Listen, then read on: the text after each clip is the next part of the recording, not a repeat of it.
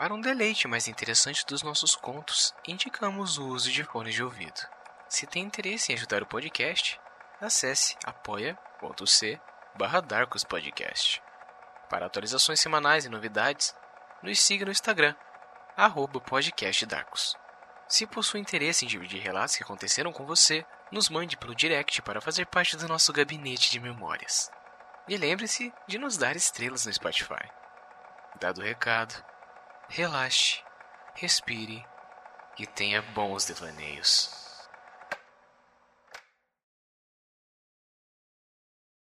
Banheiro dos Fundos Acordar no meio da noite com a bexiga presa a estourar é uma coisa que realmente odeio. Primeiro que levantar sonolento de madrugada é uma merda.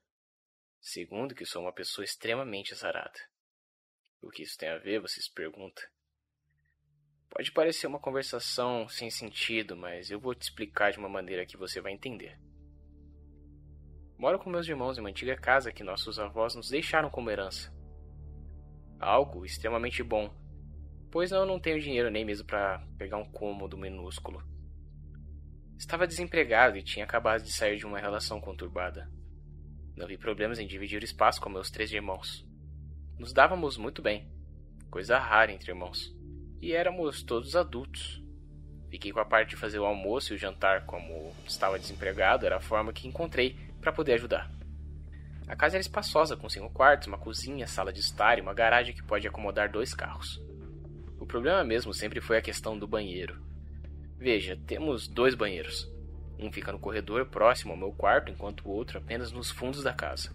Isso significa que se você tivesse muito apertado e o primeiro banheiro estivesse ocupado, você teria que dar a volta até os fundos, destrancar uma porta e atravessar o jardim para acessar o outro banheiro. Já era chato fazer isso pela manhã. Imagina no meio da madrugada, quando o que você mais quer é voltar e cair nos braços de Morfeu. Outra coisa que preciso lhe falar sobre aquela instalação sanitária da casa é que não é nem um pouco confortável. Enquanto o primeiro tem azulejos na parede, um teto com forro pintado da cor branca e um chuveiro com uma boa pressão, o segundo parecia uma obra inacabada. Paredes para rebocar, um telhado quebrado, uma pia, um chuveiro que não funcionavam. A única coisa ali que funcionava era o vaso sanitário antigo, com seu barulho desgraçado quando você dava descarga. Sério, era um barulho alto o suficiente para te tirar do modo sonolento e lhe trazer de volta à realidade. Penso que meus avós estavam planejando esse segundo banheiro, mas morreram antes que pudesse completar. Em minha infância, meus pais sempre traziam meus irmãos e eu para passar as férias nessa casa. E não me recordo de ver um segundo banheiro. Talvez fosse algo mais recente. Vovó tinha morrido primeiro e vovô não conseguiu aceitar a partida da esposa. Entrando em um estado profundo de depressão. Em uma manhã, os empregados o acharam sem vida, quando foram acordar para tomar seu remédio para pressão. Deveriam ser umas duas da manhã quando levantei apertado para usar o banheiro e vi que meu irmão tinha chegado primeiro. Droga! Resmunguei. Até esperei um pouco, mas o idiota estava com problemas de estômago e aquilo ia demorar mais do que deveria. Não tinha jeito. Fiz o caminho todo até o maldito cômodo dos fundos a fim de me aliviar. Procurei o interruptor para acender a luz, depois fechei a porta, caminhei até o vaso e fiz o que tinha que fazer. Me lembro de ter olhado para o teto, observando as telhas com teias de aranha e buracos feitos pelas brigas de gatos dos vizinhos. Se um dia eu conseguisse um bom dinheiro, poderia mandar ajeitar tudo. Deixar o lugar mais aconchegante, pelo menos. Puxei a corda da descarga, ouvindo aquele som alto dos infernos e fui em direção à saída. Pretendendo lavar as mãos na torneira do jardim, pois, como eu disse antes, a pia estava quebrada. Imagina a minha surpresa quando eu puxei a porta e ela não abriu. Eu não tinha trancado. Nem era possível. Esqueci de dizer, mas a única maneira de trancar a porta é pelo lado de fora.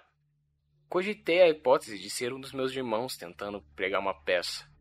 Aqueles idiotas gostavam de fazer esse tipo de coisa. Muito engraçado, agora abre a porta. Digo tentando entrar na brincadeira. Sem resposta. Vamos, abre! Elevo meu tom de voz. Novamente, sem respostas. Começa a coçar a cabeça rapidamente, uma mania que tenho quando começo a ficar nervoso. E se não tivesse sido eles? Esse pensamento passava em minha mente. Mas não poderia ser isso. Quem poderia ter feito tal coisa se não um deles? Um invasor, talvez? Um ladrão que entrou na casa às escondidas e me trancou aqui para poder não ter que se preocupar com um dos irmãos. Que droga. Pensei em muitas coisas, mas nada parecia encaixar. O pior de tudo é que não adiantaria o quanto eu berrasse. Os quartos dos meus irmãos eram bem distantes. Eles não poderiam me ouvir. A solução que encontrei foi de tentar arrombar aquela porta. Tomei impulso. Estava prestes a colocar aquela ideia em ação, mas antes que pudesse fazê-la, a luz piscou deixando tudo escuro por aproximadamente 5 segundos. Meu sangue gelou. Uma pontada em minha cabeça me fez dar um gemido de dor. Foi tudo muito estranho. Me sentei no chão perto de alguns escombros, pedaços de parede, restos de entulho, possivelmente deixados por meus avós. Tenho que lembrar os outros a me ajudar a limpar isso aqui. Sussurro para mim mesmo, me referindo aos meus irmãos. De repente, minha mão tocava em um pedaço de papel em meio à bagunça. Eu ainda estava me recuperando daquela estranha dor de cabeça de antes que piorava com a volta da luz. Logo a ideia de arrombar a porta tinha ficado para depois. Sentado naquele canto nem um pouco amigável, trago o papel para a minha visão, vendo as letras escritas por uma caneta da cor vermelha. Trago o prato com um pequeno animal morto. Um lagarto ou um camundongo são as melhores opções.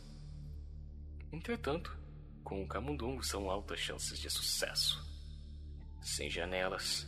Isso é muito importante. Leia o que eu lhe enviei em voz alta quando tudo estiver pronto. Você saberá quando funcionou. Lembre-se, cinco vezes é o suficiente. Não entre mais no cômodo depois disso. Não entre. Agora, aproveita. Mata essa saudade. Fiquei completamente confuso, pensando que tudo deveria ser um tipo de brincadeira. Meu coração quase parou quando eu virei o papel tinha uma coisa a mais, escrita do outro lado. Se você desobedeceu e entrou no cômodo mais de cinco vezes, pode ter ficado confiante que nada aconteceu. Mas quando você menos esperar, a porta trancará. Isso acontecerá em algum momento após passar o número de vezes. Pode ser logo que quebrar a regra ou pode demorar um pouco. Caso aconteça, espere aquele que você prendeu no cômodo se manifestar. Ele está sozinho trancado. A culpa é sua. Implore. Talvez tenha sorte na primeira. E caso tenha, nunca mais volte. Antes que eu pudesse demonstrar alguma reação, escuto passos em minha direção. Eu não queria levantar a cabeça para olhar quem era. Mas uma estranha força parecia forçar meus olhos a fixarem em minha frente. Eu levanto a cabeça. É a vovó. Ou pelo menos é o que eu acho que era. A senhora alegre da minha infância tinha agora um olhar cansado. Seus olhos, grandes e arregalados, pareciam afundar em seu rosto, sendo devorados pelo excesso de pele na face envelhecida. Oh Deus! Abri a boca para falar. Nada saía. Nem um mísero som. Não conseguia parar de tremer. Meu corpo agia por vontade própria. Não obedecia meus comandos. Todas as informações demoravam para chegar até meu cérebro. Não sei quanto tempo a encarei, até finalmente lembrar daquela palavra. Implorar. Consegui falar. Na verdade, implorei. Falei de tudo para o que quer que fosse me deixasse partir. Eu não tinha nada a ver com aquilo. Nem sabia que tipo de coisa acontecia aqui. A entidade sorriu largamente, como se estivesse se alimentando do meu sofrimento. Não, aquilo não era vovó. Não poderia ser.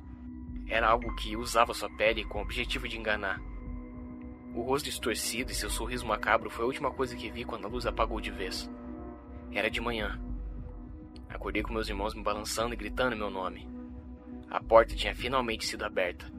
Eles me ajudaram a se levantar. Me levaram até a cozinha e sentei em uma das cadeiras. Contei tudo o que tinha acontecido.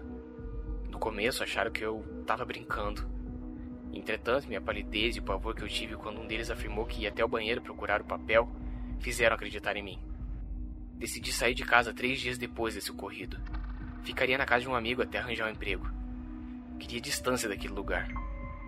Aconselhei meus irmãos a fazer o mesmo. Nunca mais eu voltei. Hoje, pensando sobre isso, entendi que o vovô amava muito a vovó. Amava o bastante para se iludir que haveria outra vez, fazendo um ritual qualquer trancando sua alma em um cômodo. É uma pena. Pois aquilo nunca foi ela.